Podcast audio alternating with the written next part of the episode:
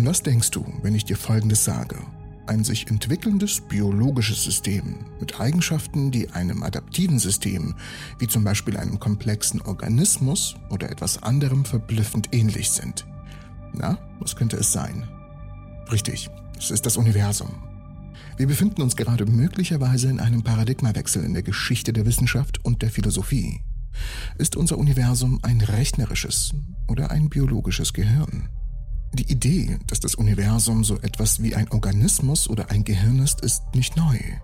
Dieses Konzept geht mindestens auf das Jahr 500 v. Chr. zurück, als es erstmals von Anaxagoras erdacht wurde. Der griechische Philosoph schlug vor, dass eine intelligente kosmische Kraft oder Neus oder Neos die Entwicklung des Universums hin zu einem besser organisierten und zweckmäßigen Zustand der Existenz leitet. Während einige Aspekte der Theorie von Anaxagoras interessant sind, sind andere nicht mit der modernen Wissenschaft zu vereinbaren. Doch die letzten Durchbrüche in unserem Verständnis der Natur der Realität bringt die Idee zum neuen Leben, dass die Welt als Ganzes in Struktur und Funktion den biologischen Organismen und Informationsnetzwerken eines Gehirns sehr ähnlich sein könnte.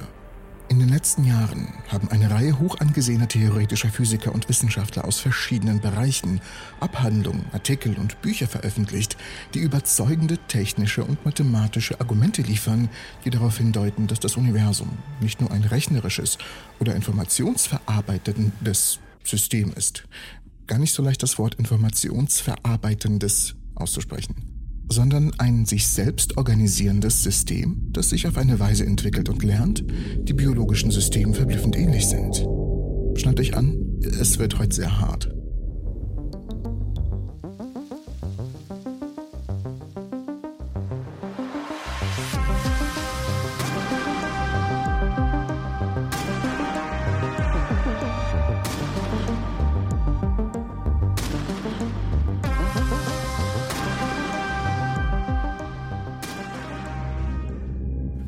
Von mir persönlich sehr gefeierte und für ihre Skepsis bekannte theoretische Physikerin und YouTuberin Sabina Hosenfelder schrieb im Jahr 2022 einen kühnen Artikel für das Time Magazine mit dem Titel Maybe the Universe Thinks. Hear me out. Sie erklärt, dass wie unser Nervensystem ist auch das Universum hochgradig vernetzt und hierarchisch organisiert.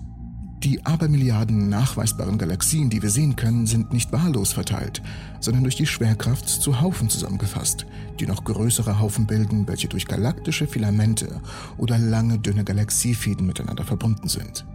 Wenn man sich den Kosmos als Ganzes vorstellt, ähnelt das kosmische Netz, das von diesen Clustern und Fäden gebildet wird, verblüffend den Konnektom, einem Begriff, der sich auf den kompletten Schaltplan des Gehirns bezieht, der von Neuronen und ihren synaptischen Verbindungen gebildet wird. Die Neuronen im Gehirn bilden ebenfalls Cluster, die in größeren Clustern zusammengefasst sind. Rosenfelder erklärt, dass diese Ähnlichkeit zwischen dem kosmischen Netz und dem Connectome nicht oberflächlich ist und zitiert eine Studie eines Physikers und eines Neurowissenschaftlers, die die gemeinsamen Merkmale beide analysiert haben und aufgrund der gemeinsamen mathematischen Eigenschaften zu dem Schluss gekommen sind, dass beide Strukturen bemerkenswert ähnlich sind. Aufgrund dieser unheimlichen Ähnlichkeiten spekuliert Hosenfelder darüber, ob das Universum selbst denken könnte. Doch ein totes Gehirn ist genauso gedankenlos wie ein Stein.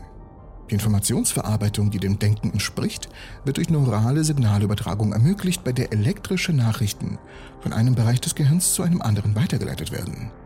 Nun, welche Signale könnte das Universum entlang dieser galaktischen Fäden übermitteln und könnten sie eine Art kosmischer Intelligenz ermöglichen? Und Hosenfelder erklärt hier, um das sehr simpel zu fassen, es würde einfach nur viel zu lange dauern, selbst bei Lichtgeschwindigkeiten. Vor allem, wenn man bedenkt, dass das Universum sich ausdehnt.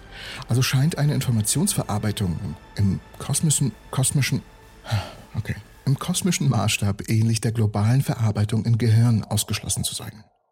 Und dennoch, so verrückt es auch klingt, die Vorstellung, dass das Universum intelligent ist, ist mit allem, was wir bisher wissen, vereinbar. Das sagte Hosenfelder. Und hier gibt es noch eine versteckte Verbindung. Sie spekuliert drüber, ob vielleicht eine schnellere Signalübertragung irgendwie uns das Ganze ermöglichen könnte. In einem Abschnitt mit dem Titel Alles ist verbunden erklärte sie, wie Mechanismen wie die Quantenverschränkung oder andere Formen von nicht lokalen Verbindungen Berechnungen mit größerer Reichweite ermöglichen könnten. Ein nicht lokal verbundenes Universum wäre aus sehr vielen Gründen sinnvoll. Und sie schreibt, wenn diese Spekulationen richtig sind, könnte das Universum voll von winzigen Portalen sein, die scheinbar weit entfernte Orte miteinander verbinden. Und da die Verbindungen ohnehin nicht lokal sind, spielt es überhaupt keine Rolle, dass sich das Universum dabei ausdehnt. Und obwohl dies hochspekulativ ist, könnte es helfen, die mysteriösen Synchronisationen zwischen Strukturen auf gegenüberliegenden Seiten des Universums zu erklären, die in letzter Zeit beobachtet wurden. Und jetzt gut aufpassen. So berichtete eine im Jahr 2019 in der Zeitschrift Astrophysical Journal veröffentlichte Studie eine unerklärliche Kohärenz zwischen den Bewegungen von Galaxien, die viele Millionen Lichtjahre voneinander entfernt waren. Eine zu große Entfernung, als die sich mit Schwerkraft irgendwie noch beeinflussen könnten.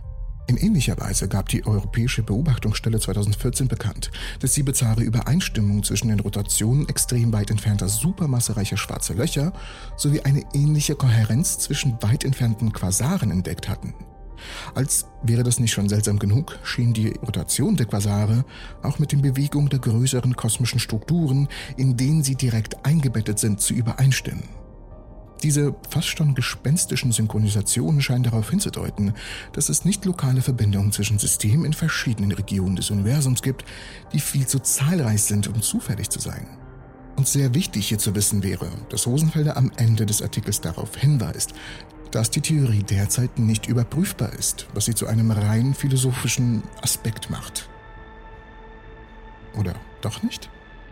Denn im Jahr 2020 veröffentlichte der theoretische Physiker Vitali Vanchurin in der Zeitschrift Entropy äh, komischer Titel, vielleicht verklage ich sie. Er veröffentlichte eine bahnbrechende Arbeit mit dem Titel The World as a Neural Network. Er argumentiert, dass die Welt buchstäblich ein neurales Netzwerk ist, mit einem zusammenhängenden Netzwerk von Knoten. Dieses Netzwerk ermöglicht es dem Universum, sich nicht nur zu entwickeln, sondern auch zu lernen. Und es ist eine Hypothese, die vielleicht eines Tages tatsächlich getestet werden kann. Doch eine Theorie, vor allem von solchem Ausmaß, muss auch andere Probleme der Physik lösen. Doch Van Schuren zeigte, wie sich die allgemeine Relativitätstheorie und die Quantenmechanik miteinander vereinbaren lässt. Eines der größten Rätsel der modernen Physik besteht darin, dass wir keine Ahnung haben, wie die Schwerkraft, mit der sich Einsteins allgemeine Relativitätstheorie befasst, mit der extrem seltsamen Welt der Quantenmechanik äh, vereinbaren lässt. Die Theorie von Vanchurin sieht das Universum als ein großes Computersystem, das immer weiter lernt und komplexer wird. In diesem System entstehen Dinge wie bewusste Beobachter, also wir Menschen zum Beispiel von selbst. Wie genau das funktioniert, das erklären wir in einem anderen Video, denn das würde hier den Rahmen komplett sprengen. Aber das ist anders als viele bisherige Theorien. Diese erklären nur, wie kleinste Teilchen und Kräfte im Universum miteinander interagieren. Sie betrachten nicht das Universum, nicht als Ganzes und erklären auch nicht, wie immer komplexere Dinge irgendwie aus dem Nichts entstehen können. Manchuren sagt, dass diese zunehmende Komplexität das Resultat einer Art Evolution auf der tiefsten Ebene der Realität ist. Also so ähnlich wie bei der biologischen Evolution, wo auch aus einfachen Anfängen komplexe Lebewesen entstehen. Und genauso wie die biologische Evolution setzt sich dieser Prozess selbst fort und wird immer komplexer, nur eben auf einer viel größeren universalen Skala.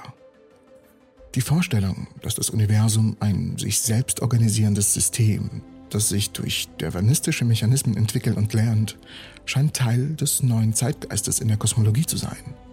Das neue Buch On the Origin of Time zeigt, dass der große verstorbene Stephen Hawking der Meinung war, dass das reduktionistische Paradigma, das er einen Großteil seines Lebens verteidigt hat, falsch ist. Letztendlich war Hawking der Meinung, dass zurzeit nicht wirklich jemand erklären kann, wie das Universum so perfekte Bedingungen für das Leben selbst schaffen konnte. Laut seinem engen Mitarbeiter Thomas Hertog, dem Autor des Buchs, kam Hawking zu dem Schluss, dass das Universum ein sich entwickelndes System ist das nach darwinistischen Prinzipien funktioniert, die die Welt zu höherer Komplexität treiben, was die Existenz von Beobachtern wie dir und mir erklären würde. Hertog erklärte gegenüber The Guardian, letztendlich kamen wir beide dazu, die Physik auf eine Weise zu betrachten, die derjenigen ähnelt, die wir von der Biologie haben. Unsere Theorie führt zu einer neuen Philosophie der Physik, die die Vorstellung zurückweist, dass das Universum eine Maschine ist, die von Gesetzen mit einer früheren Existenz beherrscht wird und sie durch eine Sichtweise des Universums als eine Art selbstorganisiertes Gebilde ersetzt, in dem alle Arten von auftauchenden Mustern erscheinen und von denen wir die allgemeinsten als die Gesetze der Physik bezeichnen. Was wir sehen, ist ein immer tieferes Verständnis der Natur, der Realität. Und ich bedanke mich fürs Zusehen. Ich hoffe, die Episode hat euch gefallen. Mich würde es sehr freuen, falls ihr ein bisschen was mitnehmen konntet, dass ihr hier einen Daumen nach oben gibt und vielleicht abonniert, falls ihr neu hier seid. Und falls du hier neu bist, dann willkommen. Ich bedanke mich fürs Zusehen und hoffe euch alle in der nächsten Episode der Entropy zu sehen.